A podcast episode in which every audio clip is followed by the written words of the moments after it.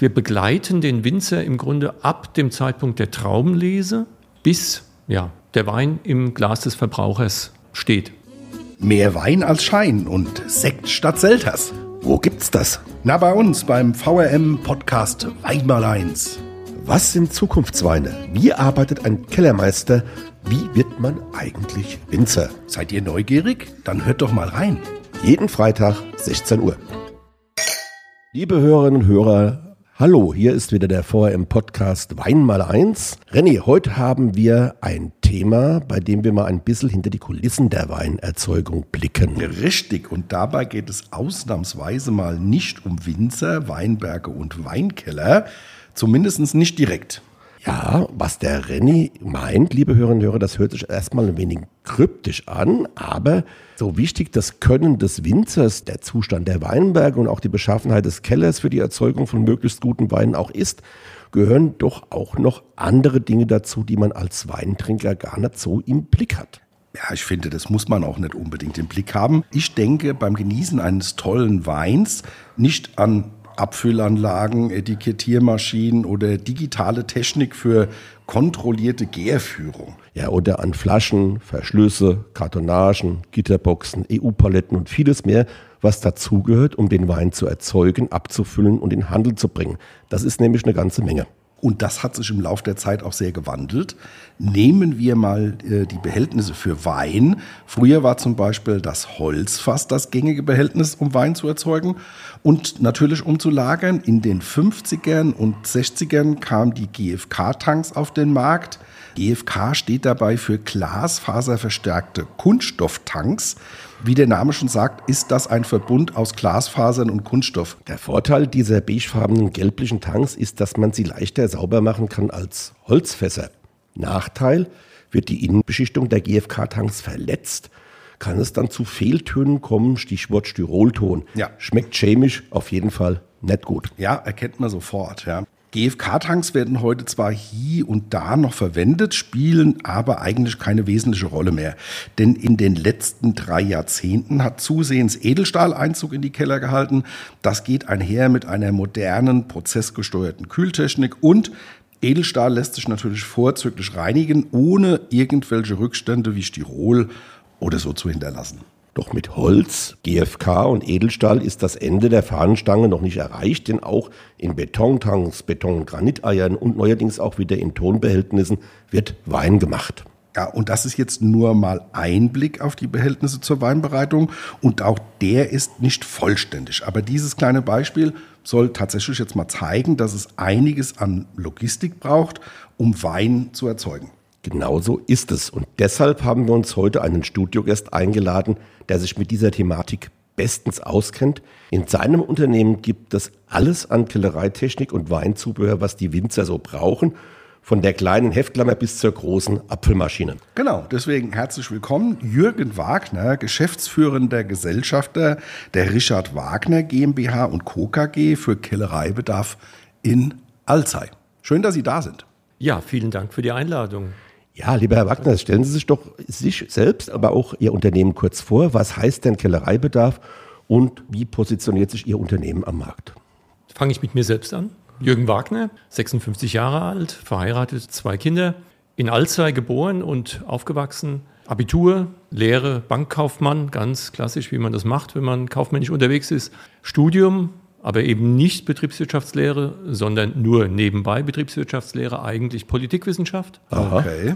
Und nach dem Studium bin ich dann ins elterliche Unternehmen Richard Wagner in Alzey eingestiegen. Das ist jetzt auch schon fast 30 Jahre her.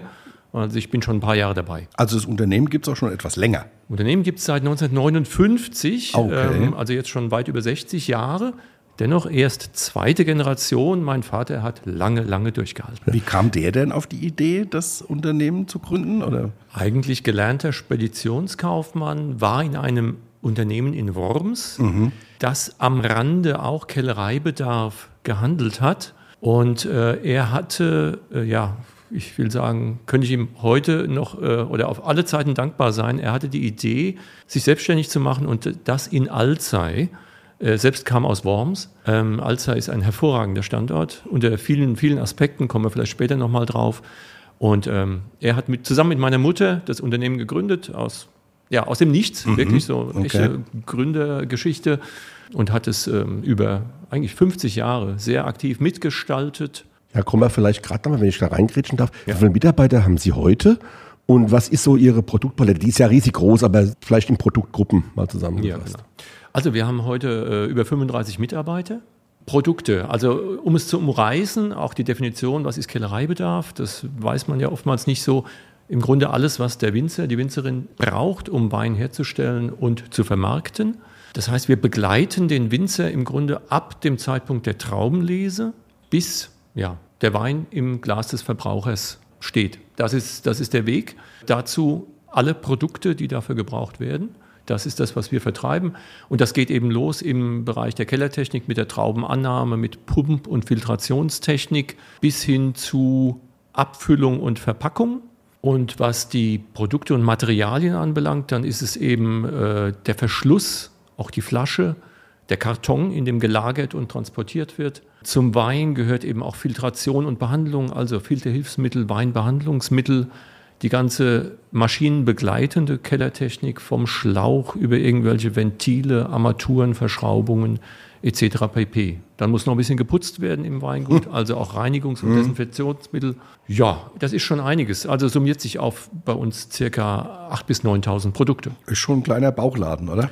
Das ist ein Bauchladen immer eine Riesenherausforderung mhm. auf Messen, mhm. sich eben nicht als Bauchladen zu präsentieren, sondern mhm. da klare Schwerpunkte zu setzen. Ja. Wie sehen Sie denn Ihre Position bzw. die Rolle, die Ihr Unternehmen im Wirkgefüge des Weinbaus einnimmt? Also ich glaube, wir haben eine nicht unwesentliche Rolle, mhm. weil der Winzer und die Winzerin, die sollen ja, die sollen ja Wein machen und ihren Wein vermarkten. Die sollen sich also darauf konzentrieren, was ihr Gewerk ist.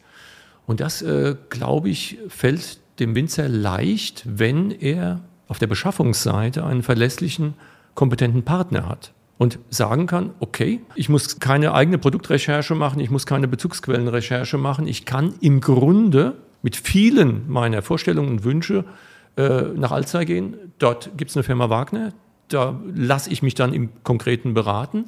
Die macht mir die Produkte verfügbar oder hat die vielleicht sogar vorrätig äh, oder berät mich im Weiteren. Das ist also aus meiner Sicht schon eine große Erleichterung für den Winzer, wenn er es denn nutzen mag. Das heißt also, Sie begleiten den Winzer auf seinem Weg, äh, einen möglichst guten Wein zu produzieren ja. und da ein Top-Produkt zu erzeugen. Wir hatten in der anderen Folge direkt vorher äh, das Thema Nachhaltigkeit. Spielt das bei Ihren, äh, bei Ihrem Produktsortiment und bei Ihrer Betriebsphilosophie auch eine Rolle? Ja, durchaus. Also wir lassen uns da schon leiten von diesem Gedanken. Äh, bei, bei, mir auch aus einer persönlichen Überzeugung. Beispiel unser ähm, Geschäftsgebäude, Baujahr 2013, ist ein besonders nachhaltiges Gebäude. Wir haben dann in 2014 und 16, glaube ich, zweimal den Nachhaltigkeitspreis der rheinhessischen Weinwirtschaft. Mhm verliehen, Kommen auf den Agrartagen ja. ja. ähm, erhalten. Also das ist schon immer auch ein Thema, äh, was uns beschäftigt, gerade wenn es um, um neue Prozesse, kellerwirtschaftliche Prozesse geht, die wir begleiten wollen, wo wir Produktentwicklungen auch machen. Wenn damit das Thema Nachhaltigkeit abgedeckt werden kann, bevorzugen wir das natürlich immer ja. vor einem anderen Verfahren. Wie sieht es da auf der Nachfrageseite bei den Winzern aus? Fragen die sowas auch aktiv nach? Das hätte mich jetzt auch interessiert, sehr gut. Es wird gerne mit abgefragt, ist aber ähm, nicht zwingend kaufentscheidend. Ja? Da kommt es dann sehr aufs Weingut an, wie, wie äh, intensiv man diesem Thema äh, sich widmet und wie intensiv man sich diesen Gedanken zu eigen gemacht hat. Mhm. Ähm, zunehmend, würde ich sagen. Also es kommt, ist aber noch nicht in dem Maße ähm, im Fokus, wie man sich das vorstellen könnte. Um das Ohr am Markt zu haben, braucht es ja den Austausch mit den Kunden, den haben Sie ja. Aber wie sieht das konkret bei Ihnen aus? Also Sie haben schon gesagt, die kommen am, am Beratung, aber gehen Sie auch aufs Weingut oder gibt es Mitarbeiter, die da unterwegs sind oder wie muss ich mir das vorstellen? Also da haben wir ganz verschiedene Kanäle, um mit unseren Kunden zu kommunizieren. Wir stehen natürlich äh, über Webshop, Internet, äh, E-Mail bereit für unsere Kunden. Wir sind telefonisch erreichbar, machen auch sehr, sehr viel Beratung am Telefon, haben Ausstellungen und Showroom in Alzey. Das heißt, für manche Produkte ist es durchaus sinnvoll, dass der Kunde nach Alzey kommt. Das ist oft bei Kartons, bei Verpackungen so. Dann äh, gehen wir da gemeinsam mit dem Kunden in den Ausstellungsbereich und dann kriegt er da mal so Anregungen. Was machen andere Weingüter? Wie ist deren Design, Gestaltung oder wie ist auch die technische Umsetzung von so einem Karton? Und wir haben äh, fünf aktive Außendienstmitarbeiter, die in die Betriebe reinfahren, weil wenn es speziell im kellerwirtschaftlichen Bereich um eine Beratung geht, da muss man oftmals schon vor Ort sein und muss eben schauen, wie arbeitet der denn bisher? Was möchte er denn verändern? Wie ist die räumliche Situation? Äh, welche also Optimierung geht nur vor Ort dann. Das geht eigentlich nur vor Ort, weil ich muss einfach sehen, was hat er, weil man muss sich klar machen, ein Weingut, ähm, Weingüter, das sind alles gewachsene Strukturen und Prozesse. Also da kann ich nicht sagen, okay, jetzt habe ich mir das einmal ausgedacht und das repliziere ich jetzt einfach mal auf einer Vielzahl von Weingütern. Gibt nee, keine Blaupause. Echt ja. nicht. Weil das ist ja klar, jeder Keller, jedes Kälterhaus, jeder Betrieb ist anders aufgebaut. Sehr, sehr individuell, ja. ja. Äh, und es hat auch jeder Winzer sicherlich auch einen anderen, eine andere Stoßrichtung, andere Wunsch. Ja. Auch das, wie auch das natürlich, ja. ja. Stichwort Entwicklung. Sie entwickeln ja auch Produkte und Maschinen. Ähm, kommen Winzer diesbezüglich mit ihren Anliegen und Wünschen auf Sie zu und wenn ja, können Sie da vielleicht mal Beispiele nennen, jetzt nicht unbedingt die Winzer, sondern die Produkte, die Sie da vielleicht von sich aus entwickelt haben?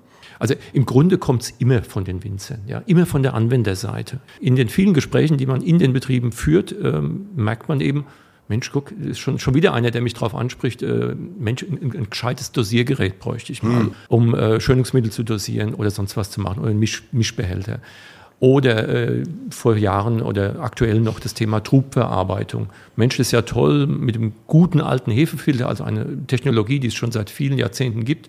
Das ist ja toll, aber da ist dann immer so eine kleine äh, Kolbenpumpe aufgebaut, die bringt ja keinen Durchsatz. Wie, wie, wie könnte man da was tun und so? Also das sind schon die Fragen, die die Winzer umtreiben die wir dann auf und annehmen und schauen, entweder man geht an den Hersteller ran, mit dem wir kooperieren und mhm. äh, entwickelt mit dem ein Konzept, oder, und das ist, da ist dann wirklich für mich der Schlüssel zu ganz tollen ähm, Konzepten, wir nehmen äh, weitere Beteiligte rein und das wäre in Rheinhessen in den letzten Jahren oftmals die Offizialberatung gewesen, also die Fachberater vom DLR. Und äh, die besten Entwicklungen unseres Hauses waren immer ja sozusagen in der Dreiecksbeziehung Kunde, wir, nee, sogar, es war eigentlich eine Vierecksbeziehung, Kunde, wir, ein Hersteller, der das Ganze am Ende baut und die Offizialberatung im DLR. Und da steckt man die Köpfe zusammen, grübelt drüber nach, wie können wir Praxislösungen, die es schon gibt, verbessern oder wie können wir was ganz Neues machen. Also da gibt es verschiedenste Ansätze und je mehr Menschen sich da einbringen, ist unsere Erfahrung, desto besser wird es. Aber man muss sich wahnsinnig viel Zeit nehmen. Ja, es ist ein riesen Input dann natürlich auch. Wie gehen Sie denn konkret an solche Eigenentwicklungen heran? Also wer macht das bei Ihnen im Haus? Wer ist denn da das Brain für die Innovation? Das Brain, gute Frage. ähm, aber eigentlich für mich keine Frage. And the Oscar goes to Achim Zaun. Mein Kollege in der Geschäftsführung in unserem Unternehmen das ist der Mann für die komplexen Dinge, der die Idee hat, aufgreift, Stunden, Nächte lang über irgendwelchen Dingen auch grübeln kann. Mhm. Selbst ausgebildeter Winzer ah, und okay. mittlerweile seit über 20 Jahren bei uns im Außendienst. Also der hat wahnsinnig viele Betriebe von innen gesehen und kennt auch die Lösungen, ja, und äh, kann dann sagen, okay, das macht der ganz interessant und den anderen Aspekt, den habe ich in einem anderen Weingut gelöst gesehen, wie bringe ich das alles zusammen? Da ist oftmals dann viel Erfahrungswissen dann da. Ja, und dann schaut man, ähm, okay, wo, wo, wo bringen wir noch einen Input vom, vom Hersteller eines Pumpsystems zum Beispiel, wo, äh, wo wissen wir, ah, da gibt es doch noch eine Technologie, die können wir hier mit reinbringen. Also das ist sein Metier, da, da blüht er auf und dafür schätze ich ihn über alle Maßen. Tüftler mit Erfahrung. Ja, absolut. Ja, das ist auch wichtig, dass die praktische Erfahrung dann immer mitschwingt. Ja. ja. Weil wenn man sich das im Elfenbeinauturm ausdenkt, dann muss es nicht unbedingt praktisch auch funktionieren. Stichwort Innovation. 2014 wurde Ihr Unternehmen für ein Kühlturmkonzept mit Wärmerückgewinnung bei den rheinhessischen Agrartagen, Sie haben es vorhin schon kurz an, angeschnitten, mit dem Nachhaltigkeitspreis ausgezeichnet. Jetzt dazu habe ich gleich mehrere Fragen. Was genau hat man sich unter einem Kühlturmkonzept mit Wärmerückgewinnung vorzustellen? Für was braucht man sowas? Was macht es besonders? Und wie erfolgreich ist das von Ihnen entwickelte Produkt am Markt? Okay, viele Fragen auf einmal. Ich äh, versuche es ein bisschen strukturiert anzugehen. Also erstmal, was ist ein Kühlturm? Das Weingut benötigt im Herbst Kälte. Wir alle wissen oder wir äh, vom, vom Fach wissen, äh, die, die kontrollierte Gärung ist einer der, der Schlüssel zu einer Produktion qualitativ hochwertiger, reintöniger Weine. Ganz, ganz wichtig. Und da brauche ich Kälte.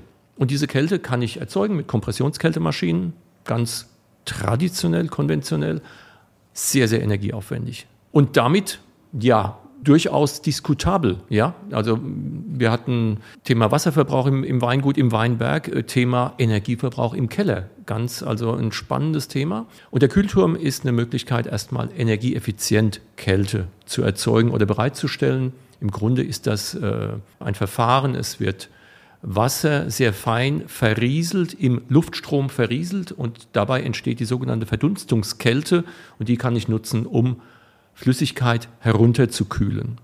Das ist erstmal der Kühlturm. Energieeffizient kaltes Wasser produzieren. Und dann kommt die Wärmerückgewinnung. Das ist dann Teil dieses größeren Konzeptes. Also in dem Weingut, wo wir dieses Pilotprojekt äh, realisiert haben, haben wir einmal eben äh, diese energieeffizient bereitgestellte Kühle, um, um, ähm, um, um Kühlprozesse ähm, zu fahren. Und dann haben wir in einem Weingut aber immer im Herbst auch Prozesse, die Wärme brauchen. Zum Beispiel das Thema ähm, sehr früh morgens oder nachts gelesene Weißweinmoste, die in einem kühleren Herbstverlauf schon mal richtig kalt in den Keller kommen können. Also da sprechen wir über knapp über der Null-Grad-Grenze mhm, ja. oder sowas. Die sind eigentlich erstmal so nicht verarbeitbar. Mhm. Die werden sich also da nicht klären, flottieren lassen. Äh, da zieht auch keine Schönung. Die sind auch zu kalt, um sie in die Gärung zu schicken. Da brauche ich Wärme. Und diese Wärme die kann ich jetzt natürlich auch wieder erzeugen. Ja, klar. Mit einer Heizung im Grunde. Aber ich kann auch eine andere Flüssigkeit, die zu viel Wärme mitbringt, äh, in einem Wärmetauscher gegenfahren und nutze meine überschüssige Wärme aus dem einen Bereich gegen die zu viel an Kühle aus dem anderen Bereich oder umgekehrt. Also ich kreuze Energieströme im Weingut und habe damit einen Energieaustausch, ohne dass ich extern Kälte oder Wärmeenergie zuführen muss. Sehr viel Fisch. Also äh, kann ich nachvollziehen, warum dieses Produkt den Nachhaltigkeitspreis äh, gewonnen hat. Ja. Wie kommt es am Markt, wie kommt es bei den Winzern an? Schwierig. Wenn Sie mich fragen, wie viele, wie viele dieser äh, diese, äh, Objekte, Projekte habt ihr verkauft, muss ich sagen, ja, das eine, das ja. Pilotprojekt. Ja. Eigentlich keine, keine Wiederholung am Markt. Woran liegt's? Das liegt eben daran, wir haben das vorhin kurz angesprochen, jeder Keller ist anders. Mhm. Und dieses Konzept ist auch so, es ist im Grunde nichts von der Stange. Man muss eben dann tatsächlich schauen, welche Prozesse laufen in diesem Weingut. Ja, habe ich da diesen idealerweise einen gewissen Rotwein-Weißwein-Anteil, um eben ja, Wärme, Kälte auch, auch zu brauchen und zu bereitzustellen. Wenn schon Kompressionskälte da ist, wird es keiner rausschmeißen und wird sagen, ja, stelle ich mal einen Kühlturm hin, weil der auch ein mhm. bisschen limitiert ist in seiner Leistungsfähigkeit. Also von daher keine Wiederholung dieses Pilotprojektes, aber natürlich alle diese Erfahrungen aus diesem Pilotprojekt fließen als Bausteinchen in die Beratung ein. Das mhm, heißt, ähm, ja, vielleicht verkauft man hier oder da einen Kühlturm, dann doch statt der Kälte, äh, Kompressionskältemaschine. Diese Wärmetausche sind mittlerweile doch immer wieder mal in Betrieben im Einsatz. Und losgelöst vom Kühlturm fährt dann doch jemand dieses Thema Energieaustausch über den Wärmetauscher. Also wir nutzen natürlich das, was wir da gelernt haben, um äh, andere Anlagen dann in Teilen zu optimieren oder anders zu, äh, zu konzipieren. Ja, was bedeuten Ihnen denn die Auszeichnungen wie der Marketingpreis und gibt es weitere Prämierungen? Also natürlich bedeuten die uns was. Wir freuen uns darüber sehr. Es ist ja auch eine Anerkennung unserer Arbeit. Aber wir entwickeln nicht Produkte, um Preise zu gewinnen. Ja, man nimmt sie gerne mit. Andere Preise, also der Nachhaltigkeitspreis mhm. eben schon zweimal bei uns in Alzey gelandet. Im ersten Fall war es ein Truppverarbeitungskonzept mit einer speziellen Pumpe. Ansonsten Preise, unser nachhaltiges äh, Geschäftsgebäude aus 2013 hat 2016 im Wettbewerb äh, Architektur und Wein eine Auszeichnung bekommen. Auch darüber haben wir uns sehr gefreut und wir haben nie gebaut, um einen Preis zu gewinnen. Äh, mhm. hätte ich mir auch nie träumen lassen.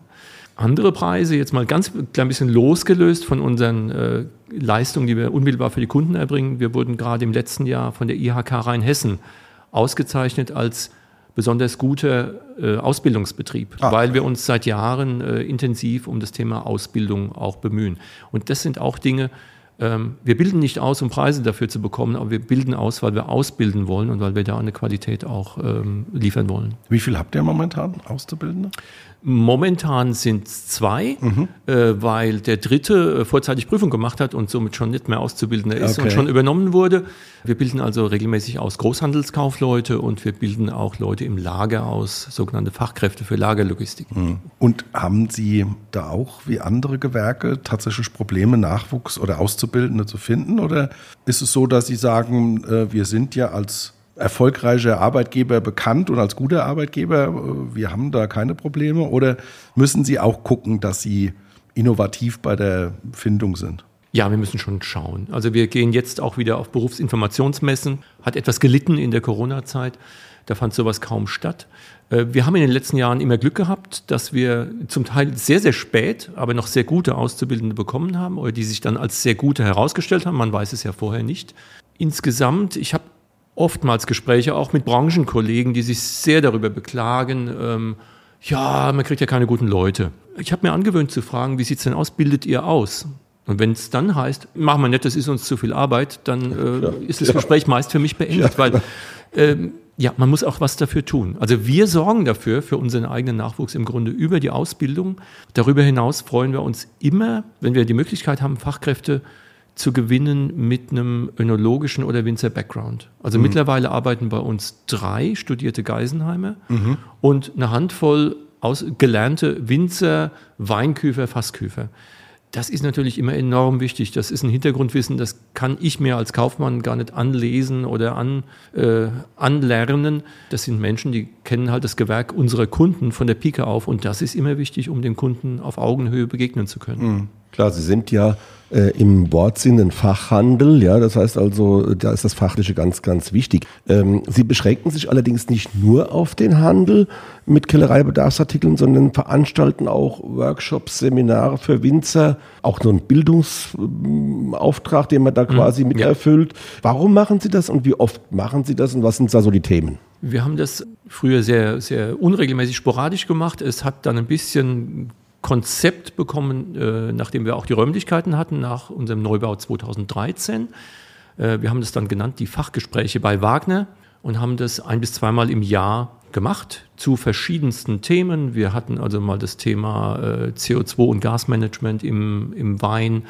Wir hatten äh, Seminare zu äh, Themen über Verschlüsse, verschiedene Verschlussarten, über Karton und Verpackungen. Also verschiedenstes aus unserem Bereich. Dann hat das Ganze, nee, dann mussten wir die Erfahrung machen, die Winzer sind sehr sensibel dafür zu spüren, wenn das Ganze in Richtung einer Verkaufsveranstaltung geht. Da haben wir Lehrgeld gezahlt. Also wir hatten auch, gebe ich ganz offen zu, äh, wir haben auch schon vor leerem Haus gespielt weil, weil äh, vielleicht das Thema dann doch nicht äh, für den mhm. Winzer äh, spannend genug war. Man muss sich klar machen, die Winzer haben alle einen wahnsinnig vollen Terminkalender. Dann muss auch was geboten werden. Also es muss tatsächlich das Interesse der Winzer geweckt werden, damit die zu einer Veranstaltung nach Alzey kommen.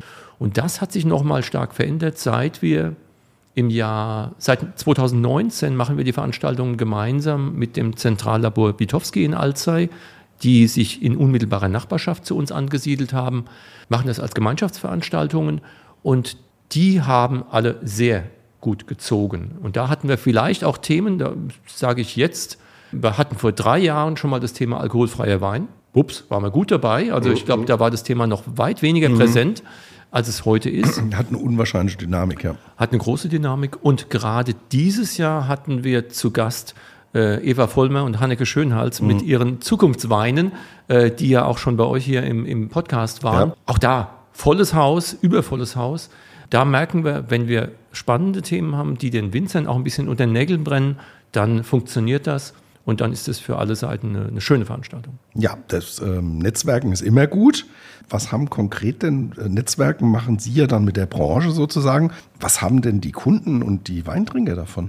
Schauen wir mal auf die Kunden. Zum Beispiel dieses Netzwerken mit, mit Witowski. Wir haben es äh, geschafft, irgendwie quasi an einem virtuellen Standort, also es ist bei uns wirklich einmal über die Straße, 50 Meter Entfernung zwischen den beiden Betrieben, äh, für die Kunden also eine Kompetenz zu bündeln, die Laborkompetenz äh, und eben die Fachhandelskompetenz quasi an einem Ort. Mhm. Also der muss nicht mal umparken, der kann also da von da nach da laufen.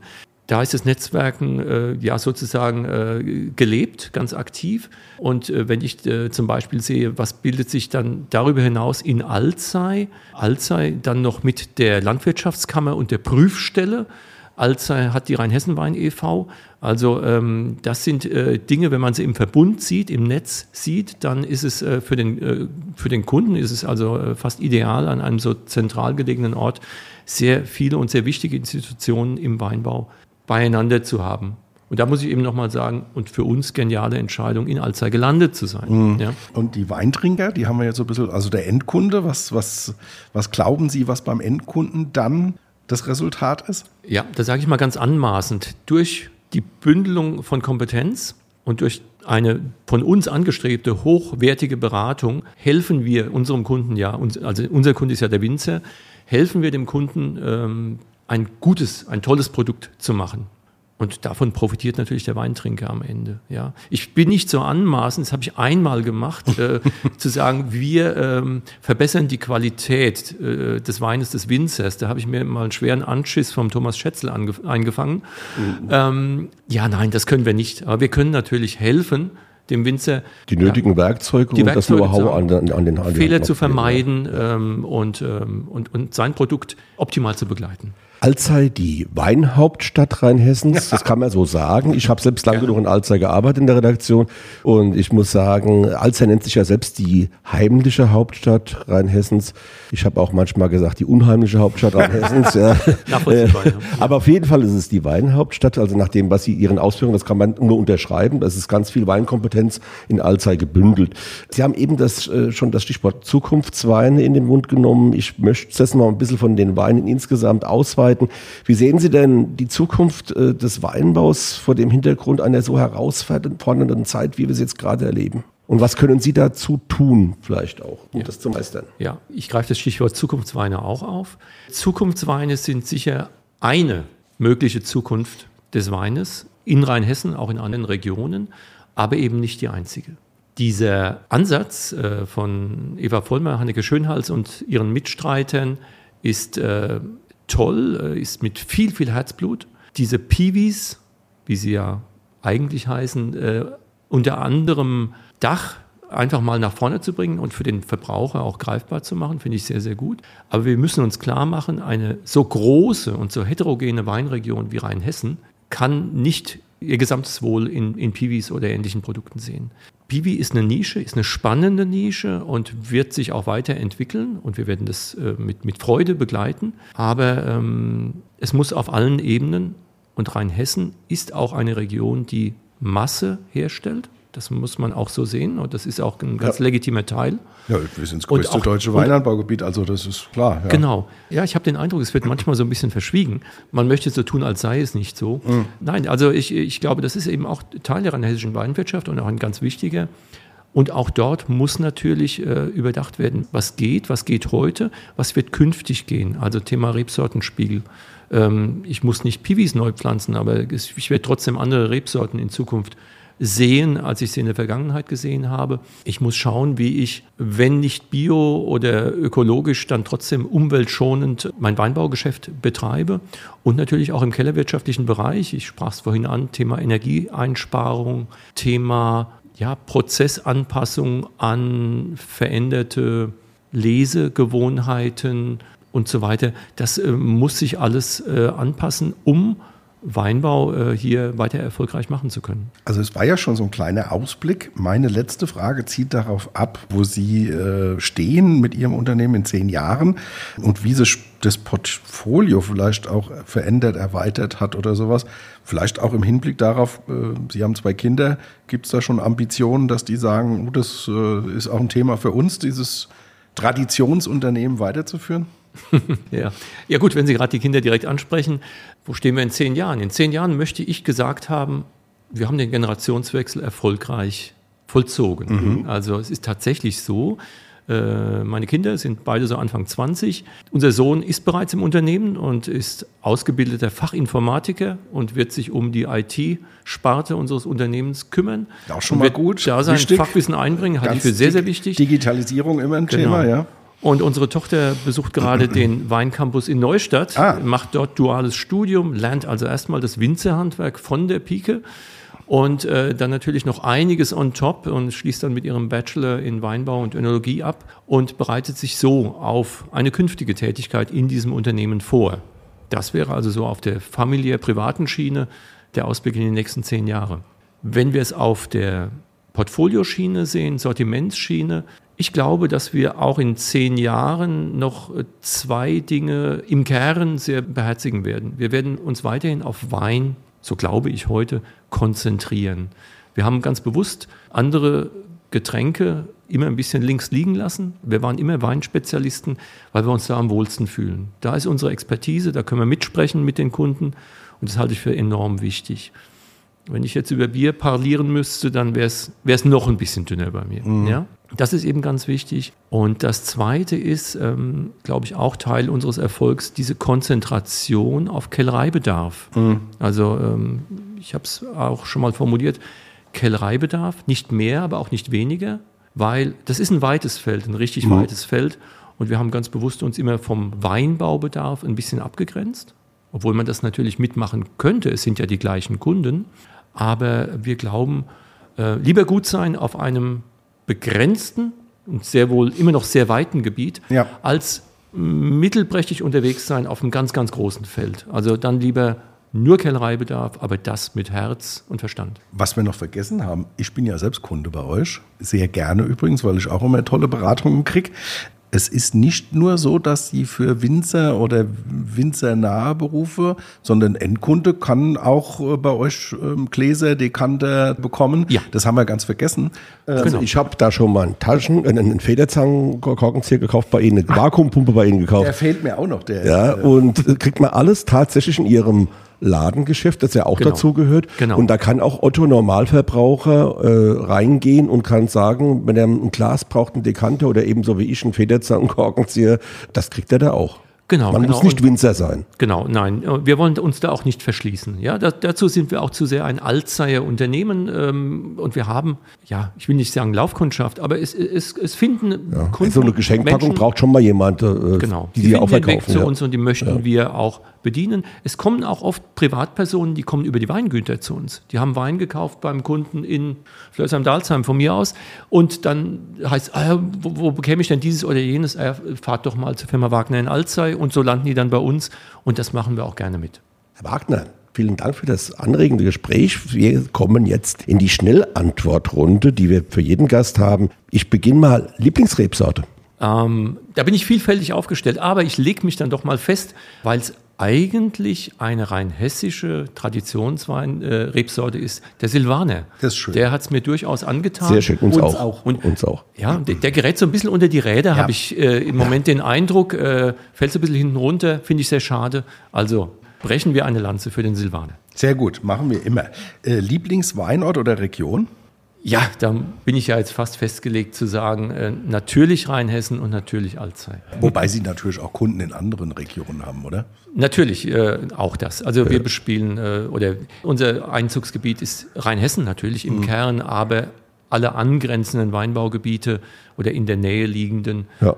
Also da, da sind wir nicht festgelegt äh, und freuen uns über jeden. Also Saale und Sachsen ist wahrscheinlich nicht so Ihr Gebiet. Oder gibt es da auch Kunden? Ehrlich gesagt haben wir da relativ viele Kunden. Tatsächlich. Ja, aber da fährt, da fährt aber kein Außendienst von uns. Verbipscht. Das sind eben die, äh, die kennt man überwiegend übers Telefon. Okay. Ähm, aber ähm, durchaus ähm, auch da spannende Beziehungen. Das ja. hätte, ich, hätte ich jetzt Spannend. auch nicht gedacht. Hast du wieder voll. Ja, habe ich äh, genau daneben gegriffen, aber mitten rein. Ja. Ja, also die, meine Annahme war falsch, aber das Thema war dann, dann trotzdem äh, Ja, äh, richtig. Abschließend Schnellantwortrunde Lieblingsspeise. Ja, da kann es nur eine geben, und zwar Pasta in allen Variationen und gerne auch in großen Mengen. Das sieht man unserem Gast wirklich nicht, Gar nicht an. an. Da bin Gar ich jetzt nicht. ein bisschen neidisch. Ja. Eben, Also eben. sieht man Äh, also wir essen Pasta auch gerne in großen Mengen, aber bei uns sieht man es auch an.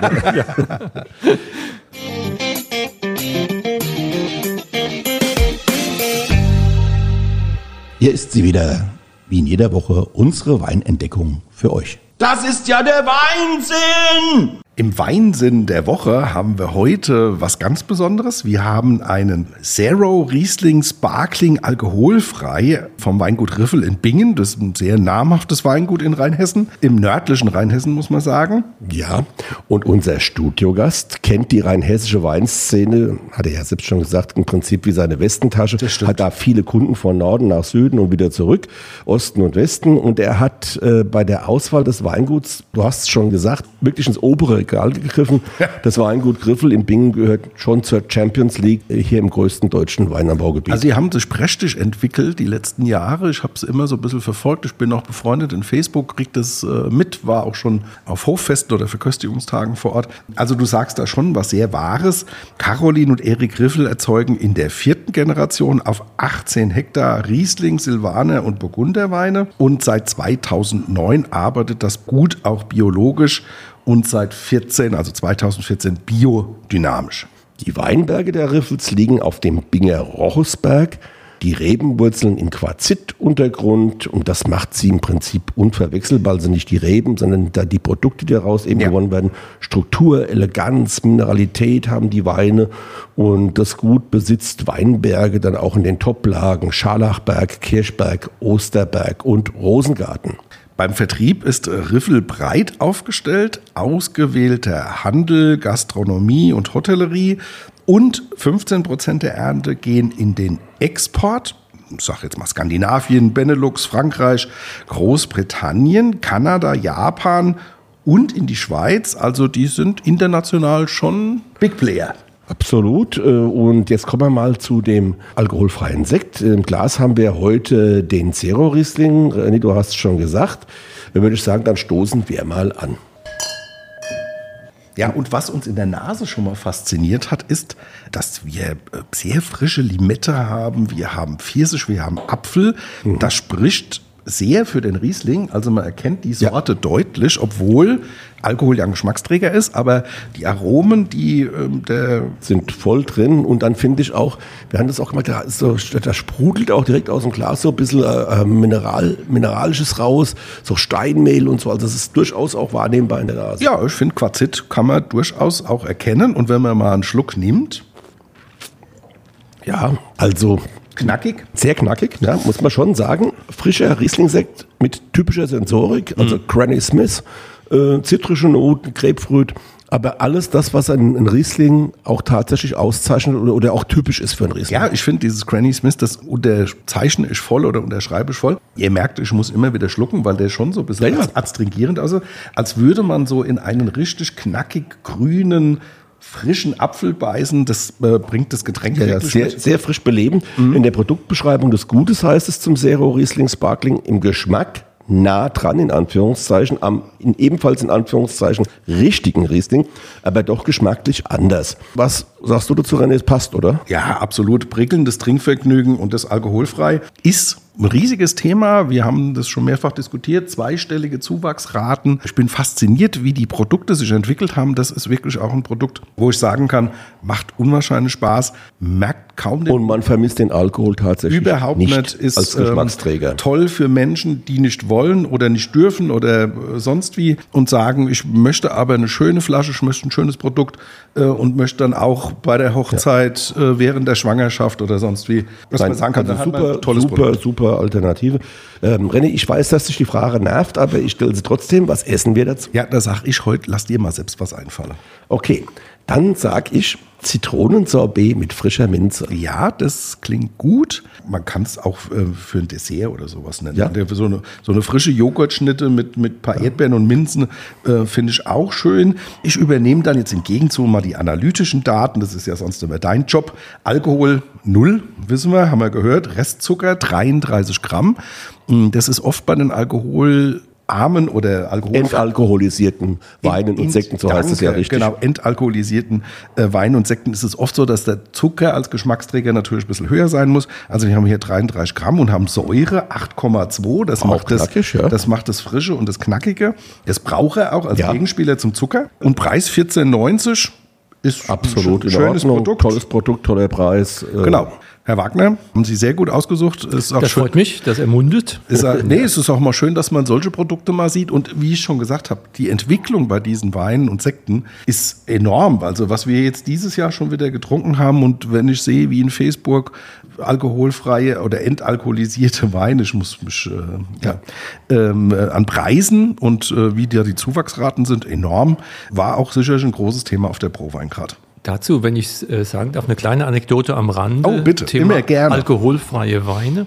Äh, ich habe es vorhin schon erwähnt, wir hatten vor drei, jetzt vier Jahren diese Veranstaltung bei uns im Haus, Thema alkoholfrei, alkoholreduzierte Weine mit anschließender Verkostung. Also eine Veranstaltung muss immer eine Verkostung haben, sonst äh, geht das ja nicht. Normalerweise stehen die Spuckbehälter da wirklich immer nur zur Verzierung, die benutzt keine. An dem Abend haben wir ausleeren müssen. Das war wirklich hochinteressant, wie die Winzer tatsächlich gerne den Spucknapf auch verwendet haben. Also damals große Skepsis, große auch Vorbehalte noch. Aber ich glaube, vier Jahre sind seitdem ins Land gegangen. Mhm. Seitdem haben sich die Produkte auch massiv genau, verändert da, da und hat verbessert. Sich auch das Know-how ja verbessert, das die Erfahrung, die drin In der Herstellung hat sich verbessert, ja. aber auch, ich sag mal, dieses Mindset bei den Winzern, ich glaube auch da, vor vier Jahren eher noch, braucht kein Mensch und was soll's mhm. und ja und, und, da ist da hat sich wahnsinnig viel getan und ist ja auch mit der Grund, warum ich dieses Produkt heute hier mitgebracht habe äh, oder vorgestellt habe, weil ich das Thema alkoholfrei auch als eine ganz spannende Schiene sehe.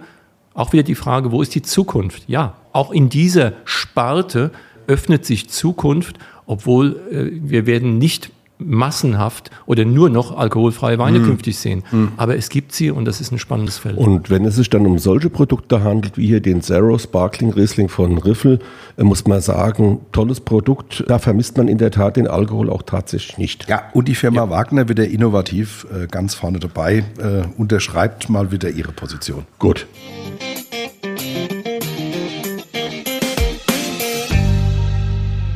Liebe Hörerinnen und Hörer, ich hoffe, wir konnten euch mal ein paar Einblicke in die Welt der Kellereiwirtschaft und des Kellereibedarfs, so muss man es ja sagen, geben. Sozusagen in die Hardware, die zur Weinbereitung gebraucht wird, wobei auch hier Digitalisierung, IT-basierte Lösungen und Produkte ebenfalls auf dem Vormarsch sind. Ja, und was mich besonders fasziniert hat, ist natürlich, ich hatte schon gesagt, dass man bei der Kellereitechnik permanent an Innovationen dran ist und der Entwicklung neuer Produkte und dass auch diese Beratungsfunktion und das Miteinander in dem Unternehmen sehr groß ähm, beschrieben werden. Davon profitieren natürlich in erster Linie die Kunden, also sprich die Winzerinnen und Winzer, aber mittelbauer natürlich auch die Verbraucher, denn wenn die Erzeuger bessere Tools nutzen können, das hat der Jürgen Wagner vorhin ja auch schon gesagt, sollte sich das auch positiv auf das Produkt auswirken. Im Idealfall natürlich auch durch eine Steigerung der Qualität. Ja, du sagst es und damit wären wir auch wieder am Ende der Folge angekommen. Am nächsten Freitag, da freue ich mich sehr, da geht es nämlich um das Thema Quereinsteiger. Wir hatten es in der Staffel schon mehrfach, Thema Quereinsteiger, aber dann haben wir zwei wunderbare, kreative und äh, ich glaube sehr humorvolle Studiogäste. Ich muss aufpassen, dass ich nicht wieder ein Lachflash kriege. Also nicht vergessen, Freitag 16 Uhr nächste Woche reinklicken, dann hören wir uns. Und wer bis dahin Fragen oder Anregungen Anregungen loswerden will, gerne und zwar per Mail an weinmal1.vrm.de. So, dann macht's mal gut. Bis nächste Woche. Tschö. Gute.